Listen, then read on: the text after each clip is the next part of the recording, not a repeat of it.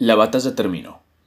Los hombres que envió el mercader corrupto para robarles el legendario amuleto de poder han sido oponentes realmente formidables. Emery, la clériga de Iun, a pesar de no poder lanzar tus conjuros durante todo el enfrentamiento, quedaste en pie. Buscas con la mirada al resto de tus compañeros. Se encuentran inconscientes y malheridos. Su vida pende de un hilo. Sherman, el mago y portador del amuleto de poder, es el más cercano. Corres hacia él para revisarlo y notas que empieza a abrir los ojos. Parece que por fuerza de voluntad y resistencia innata está logrando volver en sí. Entonces, no dudas. Agarrás su propia daga de obsidiana y se la clavas en el corazón antes de que pueda entender lo que sucede. Sherman. Mientras despertás ves una mirada fría en el rostro de tu compañera religiosa mientras hunde una daga en tu pecho y toma tu amuleto. Ella se levanta y lo último que ves, antes de partir por completo, es su figura mutando y transformándose. Una copia perfecta de Sherman el mago se aleja de la escena del crimen, mientras el resto de tus compañeros yacen a su merced. Lo lamento mucho, Sherman. Has perdido.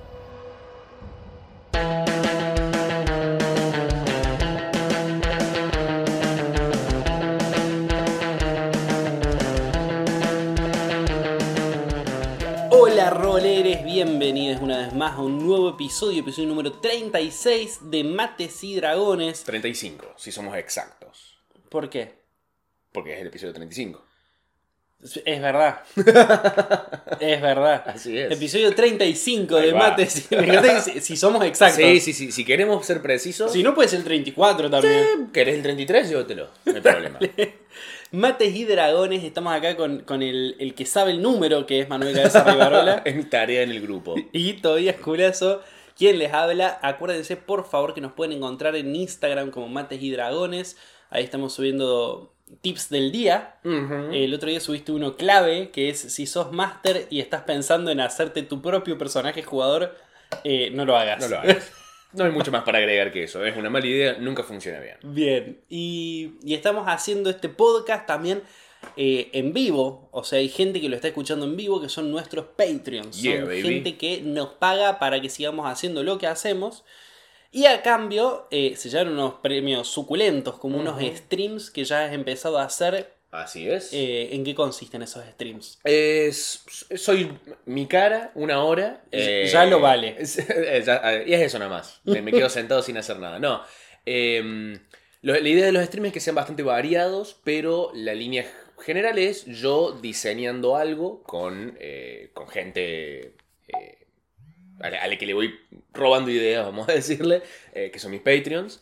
Eh, lo que estamos haciendo ahora, por ejemplo, estamos diseñando un calabozo, eh, una pequeña aventura de 3 a 4 sesiones, y es, la idea es que sea como un pantallazo de todo el proceso, desde cómo pensar más o menos la línea narrativa para el calabozo, cómo pensar el diseño del calabozo mismo, cómo pensar los monstruos, etcétera, etcétera. Entonces vamos paso por paso, ya hemos terminado el segundo, eh, y la semana que viene arrancamos el tercero, el cuarto, y ahí deberíamos estar más o menos terminados. Perfecto. Y además estamos jugando una campaña con nuestros Patreons. Así es, baby. Todo esto, ¿cómo se puede eh, conseguir? Es muy simple, tenés que entrar a www.patreon.com Ujú. barra mates y dragones y ahí eh, pueden volverse patrocinadores de este show, que qué mejor que eso en la vida, ¿no? Nada. No, hay nada mejor que No hay vida. nada mejor que eso. O sea, la, la vacuna del COVID, la verdad, está tres pisos abajo Sí, de sí. esto. Se queda muy atrás. Y ahora sí, vamos a lo que nos concierne. Dale, baby. Que es un nuevo episodio de Bestiario. Bestiario es esa sección en la cual eh, elegimos un monstruo, un ser, una bestia y la desglosamos. La elegimos porque a alguien de los dos le llama la atención y dice, che, me gustaría que hablemos de esto. El otro dice, la verdad que preferiría no hablar nunca de esto. Bueno, no importa, lo vamos a hacer porque una y una. Eh, en este caso, este bicho, yo la primera vez que escuché nombrarlo, o sea, porque el, el nombre excede por mucho a, a Dungeons and Dragons, Sí. eh, es una especie de, de, de ser mitológico, pero no. Yo la primera vez que lo escuché fue en How I Met Your Mother, la serie. No esperaba que dijeras eso, ¿no? ¿La definitivamente. viste alguna vez? Eh, no, no, vi un par de capítulos y nunca me llegó. Nunca me atrapó. Nada, igual tampoco es la gran cosa, pero ellos todo el tiempo están eh, en la búsqueda de eh, gente parecida a ellos. Ahí va. Todo el tiempo que se encuentran a alguien que es muy parecido a alguno del grupo, dicen, oh, encontramos tu doppelganger. Doppelganger, perfecto. Entonces, por lo tanto, ¿qué son los doppelgangers? Claro, estamos, vamos a hacer un episodio sobre los doppelganger que son eh, cambiaformas que, que suelen robar identidades Sí. hacia grandes rasgos. Sí, sí, sí. Hay varias interpretaciones en ficción de exactamente cómo funciona un doppelganger, cómo funcionan sus poderes que busca, etcétera, etcétera.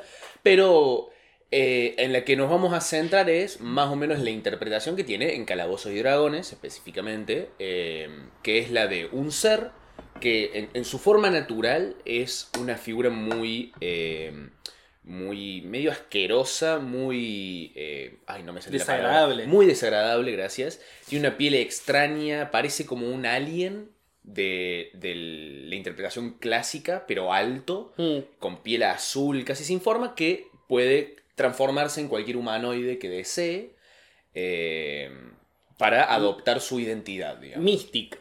Mystique, exactamente. Es, es básicamente Mystique de los X-Men. Ese es el doppelganger, la idea del doppelganger de la que estamos hablando en este episodio.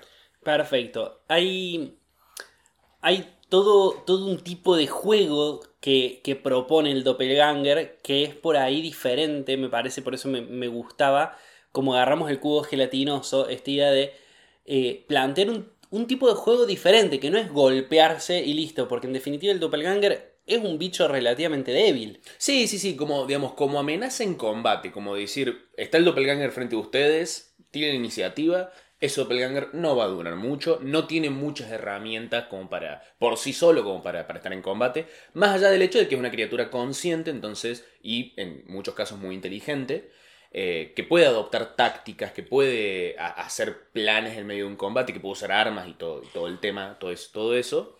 Eh, así que por lo, tam- también se le puede aplicar las mismas sensibilidades que uno le aplicaría a un bandido inteligente. Claro, pero estoy en lo correcto si digo que el, el, des- el desafío que propone suelen ser juegos más de misterio, más de, Sí. más de intriga, más de resolver qué está pasando.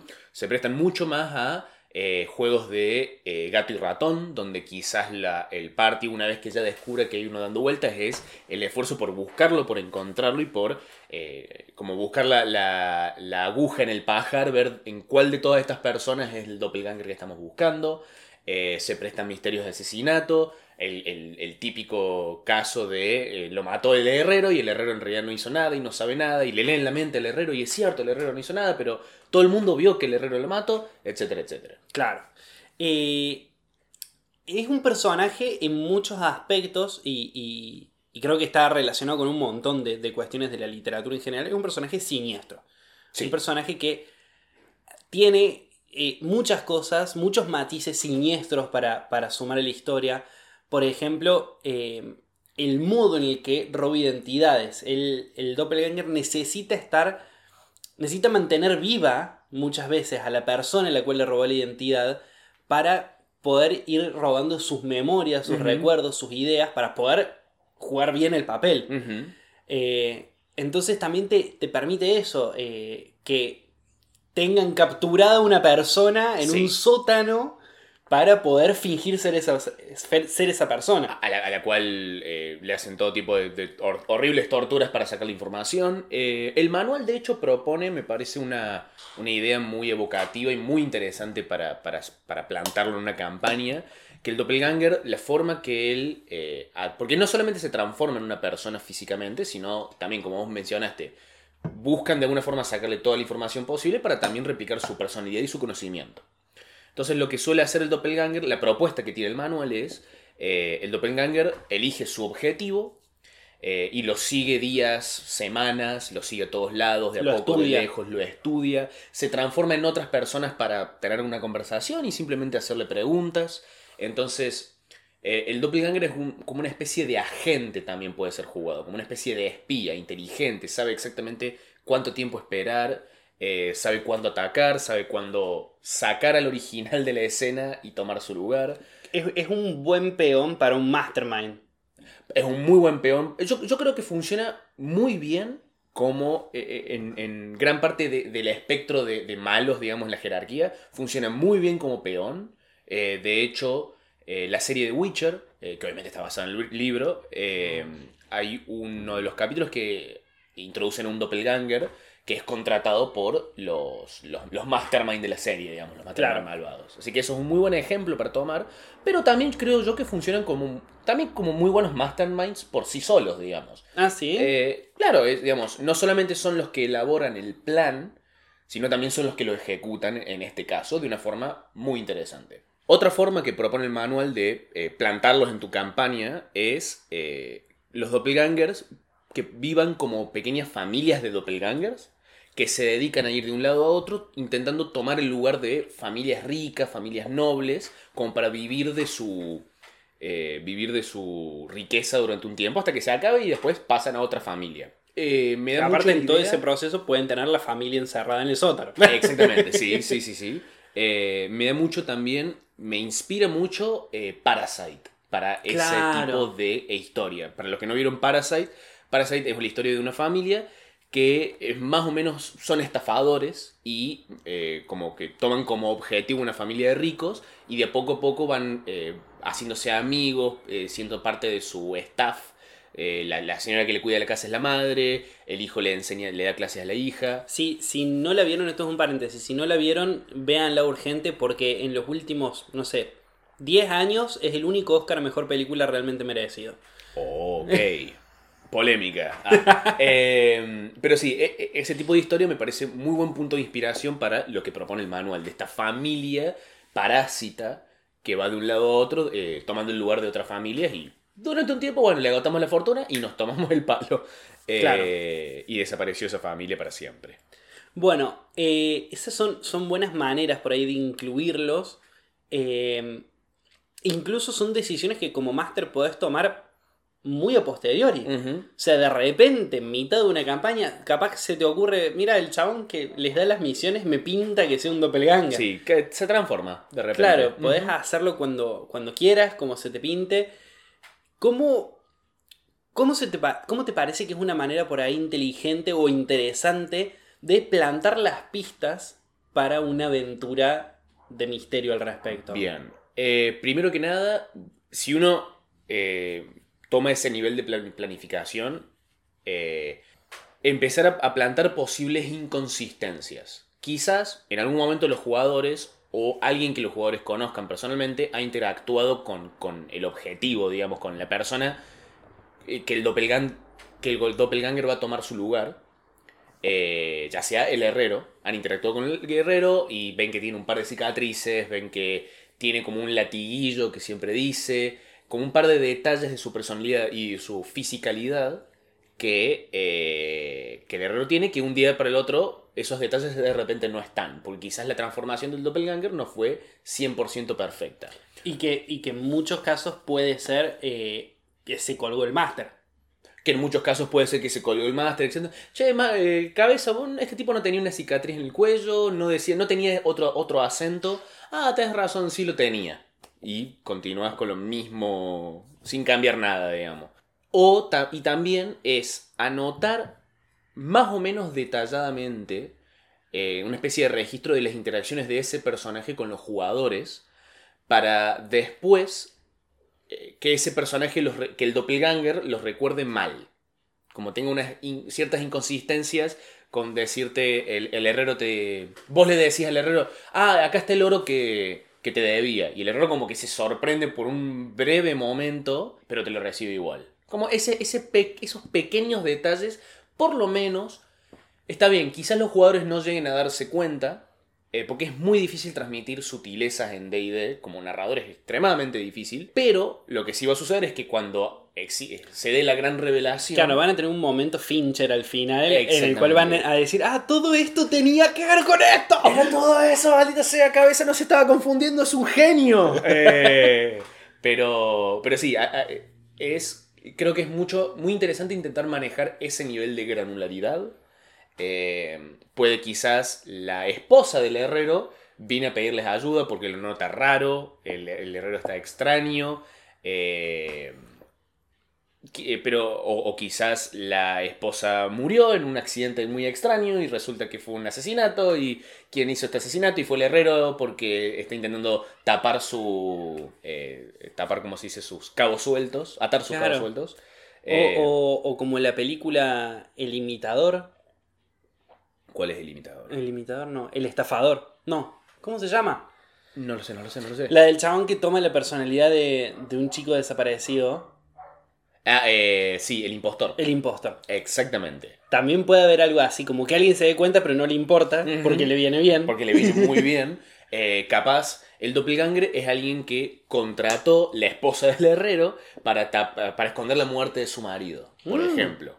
Eh, entonces, básicamente po- podés ir desde misterios de asesinato estándar hasta medio telenovelas, Sí. medio tramullas bastante complejas, eh, donde los detalles se escapan como entre las grietas. Es como es muy difícil de, de- de detectar las sutilezas de, de la respuesta a este misterio con el doppelganger, pero es como también funciona, puede llegar a funcionar como recompensa para los jugadores que prestan mucha atención. Claro.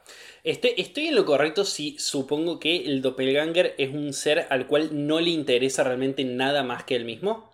Eh, es una eh, interpretación común Mm. y, se- y se- y ciertamente el manual un poco habla de eso, como ellos quieren vivir como día a día con todo el oro que puedan vivir y, para ellos mismos y si no lo, que, lo que propone es que, por ejemplo, este trabajo en familia, entre comillas, tiene que ver con me sirve esta Sí, cuestión. Me sirve a mí. Sí. No es como, no tengo afecto por, por esta otra gente. Sí, tienen como una especie de, de- de frialdad casi, casi sociópata, o, Sí. o- o literalmente sociópata, eh, que también está... Puede, puede tener mucho potencial a la hora de que un máster lo incluya en la personalidad de este ser, cuando se, se revela la mano, digamos, el, el ser pasa a tener una... una, eh, unos modismos mucho más fríos y distantes, casi desconectado de la situación que, por la que está, que, está sucediendo, digamos, de la inmediatez. Entonces me parece un muy buen punto de partida para pensar cómo actúa este doppelganger en, en su, en su vida real, entre comillas. Por ahí, por ahí puede ser una buena, una buena inspiración ver, eh, ver entrevistas o películas con, con psicópatas eh, y ver cómo esta gente intenta imitar emociones para poder comunicarse con otra gente, pero que en realidad no le pasa un carajo. Exactamente. Y que puede ser todas buenas pautas para la interpretación de este Sí, personaje. si hay algún máster que le interese mucho la actuación como parte de, su, de sus herramientas de máster, el doppelganger es, es, es el dulce de leche, es, es, es- la torta, es la perfección para poner en, en- tu... Para poner en juego tus habilidades como, como actor, para poner en, en práctica esas- esos temas. Y también para los máster que le gusta, que gusta jugar con la cabeza de sus jugadores. Me parece que obviamente hay eh, increíble potencial por razones obvias. Y además por la posibilidad de que quizás el doppelganger en algún momento se transforme en alguno de los personajes de los jugadores. A eso, a eso quería llegar, eventualmente. Antes, me gustaría pensar un poquito. eh, es, un, es un bicho astuto, ¿no? Es, es inteligente. Ante un enfrentamiento, un posible enfrentamiento de un doppelganger, de dos doppelganger contra la party. ¿Puede ser que lo más sensato para este bicho sea escaparse 100 metros y transformarse en otra cosa? Sí, completamente. El doppelganger me parece lo más común, lo vas a encontrar en ambientes urbanos. Lo vas a encontrar en un lugar donde haya mucha gente, donde sus poderes sean maximizados, digamos, su, su habilidad sea eh, fácil de utilizar. Claro, es de aventura urbana. Exactamente. Por lo tanto, esta, esta característica de, eh, de transformarse la va, la va- es, es su mejor herramienta, por lo tanto, sí, para mí, la táctica más clara, si llega a ser acorralado, si llega a, a- a ser revelado, es simplemente correr e intentar huir, mezclarse entre la multitud, que para él puede llegar a ser algo bastante trivial. Claro. Eh, pero yo, yo creo, yo lo veo como que el doppelganger, al ser una criatura que tiene caracter- estas características de parásito, de planificación, donde está más cómodo siendo alguien más, solamente puede llegar a pelear, a, a- a tener un combate eh, frente a frente, si, eh, si él ya tiene un plan. O sea, si él ya tiene de alguna forma el control de la situación. Claro, si, si, si los si jugadores- maneja la policía, si es el comisario y tiene la policía a su disposición. Exactamente. Si los jugadores han caído en su trampa, ahí va, puede llegar a pelear. Pero los jugadores llegan a, a- a demostrar, a demostrarse capaces y a, y a que lo van a matar o que no se van a dejar atrapar tan fácil, el doppelganger yo creo que huiría inmediatamente eh, y aprovecha- aprovecharía su versatilidad para transformarse en alguien más. Vamos a hacer una pequeña pausa, me parece. Sí. Por el camión que pasa. Huevero, llegó el huevero, señor. Llegó el huevero, señoras. Se les cortó. Uh, pache. No sé por qué, nos, por qué se desconectó, pero ahí estoy de vuelta. Eh, Igual lo último que mencioné fue que eh, el doppelganger solamente pelearía eh, cara a cara si los jugadores han, han caído en alguna de sus trampas o si tiene el control de la situación de alguna forma. Eh, y justo cortamos un momentito porque pasaba un camión muy fuerte, así que tampoco se perdieron de mucho. Voy a buscar... Ah, acá tengo algo, joder. Y el huevero, mierda... eh, voy a poner pausa, ¿te parece? Sí. Y ahora sí me gustaría tocar un tema que me parece que es re interesante, pero que se complica una banda la jugabilidad si uno quiere mantener cierto misterio o cierta diversión, que tiene que ver con la pérdida de agencia de los jugadores, que es qué pasa o cómo se jugaría cuando el doppelganger intenta tomar el lugar de un miembro de la parte. Sí, eh, este es uno de los puntos donde uno tiene que empezar ya a eh, adelantarse un poco, tener un plan frente al metagaming, básicamente. Tener un plan frente a qué hago cuando los jugadores ya saben que uno entre ellos puede ser un doppelganger, pero ellos siguen siendo los jugadores, ellos siguen sabiendo a quién están interpretando o no. Eh, un par de, eh, digamos, como idea principal y bueno, la, la solución, la bala que mata todo problema acá en Mates y Dragones es, si vos como Déjame master- adivinar, hablar con tus jugadores. Exactamente, baby. No, bueno, si ya, como Master ya sabes, eh, uh, este doppelganger este, estuvo, estuvo siendo el personaje tuyo todavía, a cara, lo estuvo siendo todo el tiempo, Mm. ya está listo para transformarse en vos, lo va a hacer. Yo consideraría hablar con vos, Tobias, eh, en privado y explicarte la situación y preguntarte si tenés ganas de interpretar al doppelganger, por ejemplo, y yo interpreto a cara. Entonces, en el momento de una pelea, yo estoy controlando a, al cara real, pero los jugadores dicen, bueno, lo controla el Master, claramente es el doppelganger y todavía sigue siendo cara. O no. Claro. O quizás se me había ocurrido eh, en cada, cada tanto, en secreto, el máster y el jugador en cuestión tiran quizás algún dado para determinar quién está controlando a quién en, en determinado momento. Muy bueno. Entonces los jugadores realmente saben que cual- literalmente cualquiera de ellos podría ser el real porque fue dejado al azar. Eh, entonces los mantenés adivinando constantemente. Es algo complicado, algo complejo porque eh, ahí tenés que tener en cuenta, bueno, qué sabe el doppelganger y qué sabe Tobias de su personaje en cada momento. Claro, o sea, el máster tiene que tener... si- Está bien, el máster tiene información, siempre regado de información sobre cómo juegan sus jugadores, pero tendrías que darle al jugador cierto control de cosas que como máster por ahí es más difícil ceder. Sí. Más cuando el personaje es un personaje que elabora planes, le vas a tener que dar información, aunque sea chiquita, sobre un plan. Sí, exactamente. Eh, capaz no hace falta que, que- que le des el, el- el big picture, digamos, la... el- de- depende... Depende de mucho cuánto tiempo crees que este jugador eh, va a estar eh, en esta movida, digamos, en esta... ¿Cuánto tiempo crees que el doppelganger va a aprovechar su transformación en este personaje a lo largo de la campaña? Si vos crees que, como máster, que bueno, el doppelganger va, se va a transformar y va a ser como el villano durante varias sesiones, transformado en cara, eh, o si va a ser cuestión de un solo combate. Si va a ser cuestión pequeña de un solo combate o de una sola sesión, quizás no hace falta que yo a vos todavía te cuente todos los planes del doppelganger, quizás hace falta que te diga simplemente, mira, el doppelganger está en, este, en esta taberna, eh, siendo cara, intentando hablar con el tabernero, sacando la información. Si llega a haber combate, va a intentar escaparse. eh, y punto. Te, te digo esa información, no te digo por qué él está queriendo sacar información al tabernero, etc. Ahora, si lo que estás buscando es hacer algo aún más complejo, aún más abarcativo, yo consideraría muy seriamente la posibilidad de eh, incluirlo a este otro jugador como parte de, como casi como si fuese un co-master, casi, pero específicamente para poder interpretar a este doppelganger. Claro. Eh, lo que implica es, bueno, darle más información de, la- de la que le daría a un, pers- a un jugador en, en- normalmente. Y además preguntarte si tenés ganas, porque capaz vos todavía querés, estar, querés sentirte confundido y no querés tener esa información porque querés tener esa mística todavía. Entonces, eh, ese diálogo entre vos y yo me parece extremadamente necesario si te quiero inclu- incluir en, en mis jugarretas, digamos. Eh, otra que se me había ocurrido es una familia de doppelgangers domina toda la party excepto uno. eh, y to- todo, el mundo, todo, todo el mundo sabe lo que está sucediendo salvo ese jugador. Eh, Muy bueno. o, o- o- dos jugadores, no sé, pero...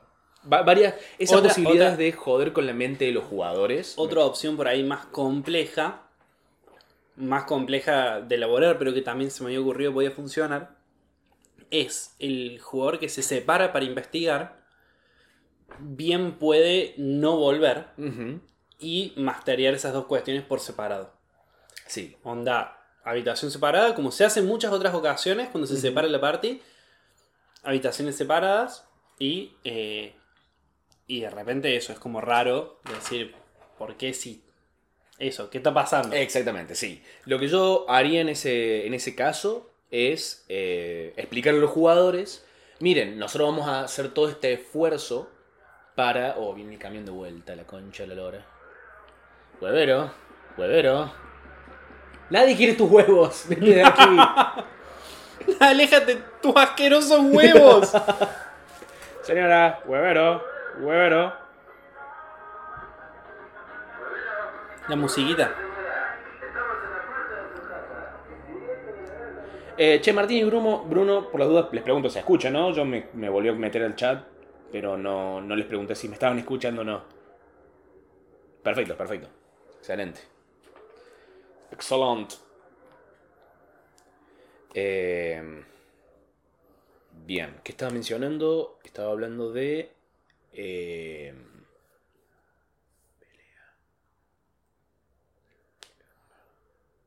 Estabas hablando de eh, hablar con la party. Ahí va, perfecto. Perfecto, perfecto, sí. Claro, porque vos habías hablado de eh, masterear por separado, etcétera, etcétera. Sí. Bien. Eh, claro, en, en- en esa cuestión, lo que yo diría, yo normalmente no soy un máster que hace, hace eso de, de separar los grupos para, que, para asegurarme que los jugadores sepan lo mismo que sus personajes. No me pongo tan rompepelota con ese aspecto del metagaming, pero como este es un juego que se trata sobre juegos de mente, sobre jugar con la información que uno sabe versus la que sabría su personaje, eh, yo, yo haría una excepción si lo que quiero lograr es joder con la mente de los jugadores. Por lo tanto, les diría, miren chicos, eh, ahora vamos a, separarnos en varios grupos porque anda dando vuelta eh, esta cuestión que quizás ustedes, quizás los jugadores ya saben, quizás no. Eh, entonces, es importante, me parece, para que todos lo disfrutemos al máximo esta experiencia, eh, separarnos en varios grupos cuando sus personajes se separen. Eh, puede pasar cualquier cosa mientras, un- mientras ustedes están solos eh, y me gustaría que juguemos con esa incertidumbre. Claro. Y así como introducir a los personajes, a los jugadores mejor dicho, a que, a que esperen este tipo de juego y reducir su posible frustración de tener que irse a otra habitación todo el tiempo, de volver y que un jugador diga, bueno, pero contanos qué pasó, contanos qué pasó. Claro, y que aparte sea. Eso que vos decís puede ser onda. Bueno, esta aventura va a Sí. ser así. No hace falta que sea tu tipo de juego, no hace falta. Incluso puedes probarlo y Por- hablarlo así con la party. Porque además los jugadores ya tienen esa tensión adentro de decir, bueno, está sucediendo esto, porque pueden estar sucediendo todo tipo de cosas raras a mi alrededor. Entonces le, le introducí esa, esa cosa Hay de decir, ahí. claro, ese, ay, ay, y saben que no deberían preguntarle, preguntarte a vos que recién volvés a la habitación, ¿qué pasó, qué pasó? Porque saben que es parte del juego. Claro. Y si lo hacen, cagalo pedo, está todo bien. Eh, eh, también me gustaría tocar eh, un poco la posibilidad de decir, bueno, ¿qué pasa si los doppelganger necesariamente tienen que ser villanos? Porque el manual los presenta con un alineamiento neutral, por ejemplo. Ajá. Entonces me, me gustaría brevemente hablar de cómo puede ser introducido un doppelganger bueno, por ejemplo, o por lo menos que esté alineado con la party. Eh, yo me imaginaba que... Bien puede ser un, un espía del gobierno, ponele. Exactamente, es- en- en- eso se me había ocurrido. De decir, quizás hay una especie como de CIA del gobierno que emplea Una AFI. doppelganger. Exactamente. una AFI que emplea eh, doppelgangers en su servicio porque, eh, más allá de sus posibles alineamientos, son espías súper poderosos. Eh, entonces me, parece como un bien muy valioso.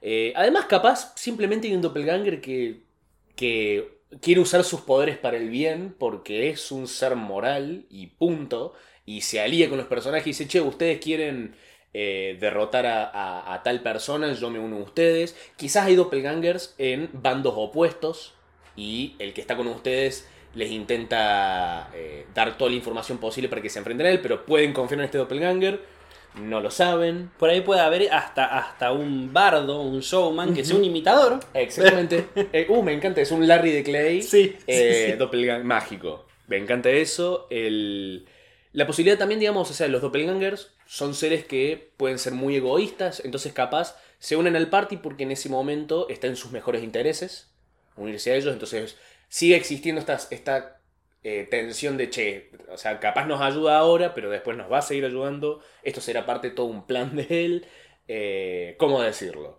El, y entonces hay, hay, hay toda una gama de colores, digamos, que puede adoptar el, este doppelganger. Se puede transformar en caótico bueno, en caótico malo, lo que sea.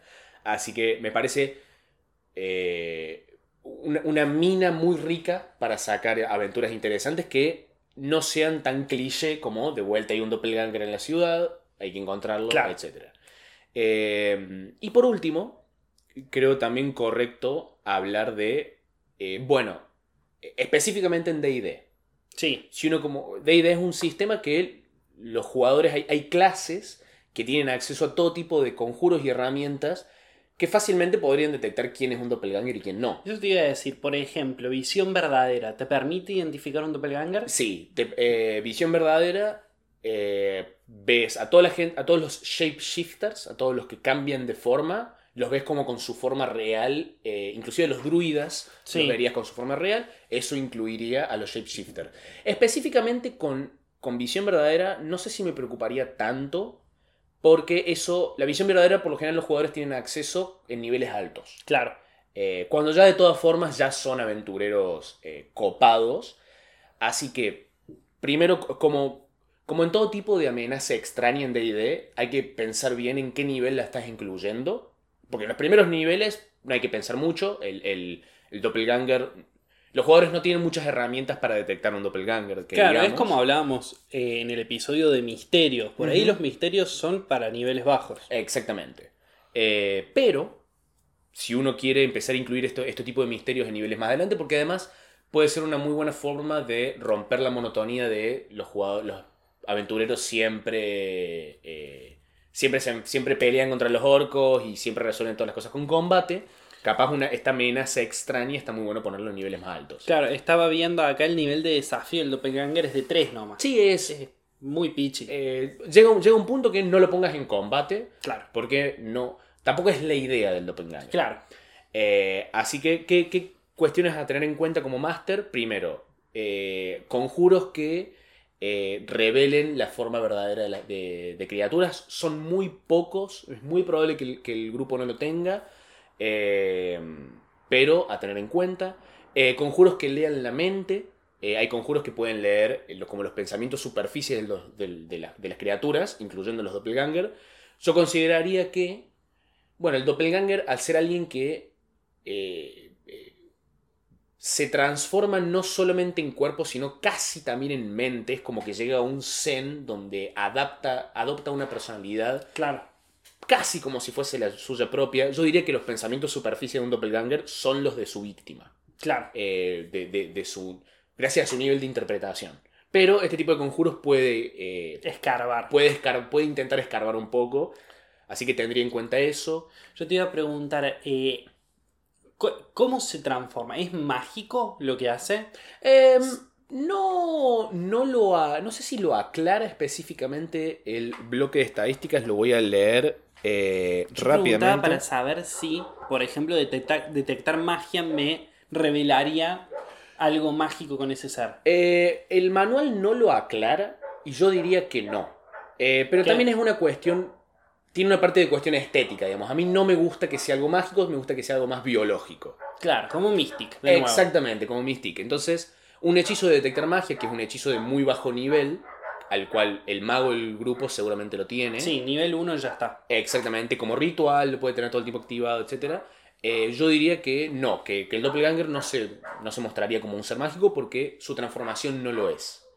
Eh, pero sí consideraría el hecho de que, bueno, estos doppelgangers eh, se dedican a adoptar la forma de la gente y a infiltrarse. Por lo tanto, ellos también tienen otras herramientas, eh, o, o mejor dicho, conocen muchas herramientas para de- que los detecten ellos mismos y saben más o menos cómo contrarrestarlas. Quizás todo buen doppelganger que se precie se ha conseguido un collar para bloquear lo- la lectura de pensamientos, Claro. un collar para... eh, hay un conjuro que se llama... eh, no me acuerdo si es Nistul. El, el aura mágica de Nistul creo que es, que también es un conjuro de relativamente nivel bajo, que sirve para que un ser tenga un aura distinta. Por ejemplo, un no muerto puede no tener el aura de no muerto, entonces los conjuros que detectan no muertos no lo detectarían. Claro. Los conjuros que se activan con no muertos no se activarían. Entonces, este doppelganger puede tener uno de estos collares para cambiar su aura y que no parezca un doppelganger mágicamente, digamos. Claro. Entonces, eh, decir, sí, los jugadores tienen muchas herramientas para lidiar con estas amenazas, pero en este mundo, los seres que prosperan también tienen herramientas para lidiar con estas contraamenazas, digamos. Claro, aparte de eso que, que hablamos siempre, o sea, si, si, hay si hay jugadores que son humanos de nivel 20, Ujú. bien puede haber un doppelganger de nivel 20. Exactamente. Y, y también tiene que haber podido crecer y aprender y hacerse fuerte. Y se, se enfrentó a muchas otras parties de aventureros y aprendió mucho de esas otras parties. Entonces, también te tenés ese, esa gran gama de colores para adoptar. Eh, ¿Y en qué se diferencia? Porque esto lo comentaban ahí en el, en el, en el chat. ¿En qué se diferencia un mimic? ah, bien ahí, buen punto. El Mimic, para mí, la, la- la diferencia más. Hay dos diferencias claves. Primero, el Mimic se puede transformar en objetos. Se puede transformar en prácticamente en cualquier cosa el Mimic. Es como una gelatina. Un Bogart. Exactamente. Se puede transformar en una puerta, en un cofre, lo que sea. Pero la segunda y la más clave, el Mimic, es, tiene como la mente de una bestia. de una bestia salvaje, digamos. No Claro, habla. Es, es un, es un bicho. Exactamente, es un bicho. Lo único que quiere es comer.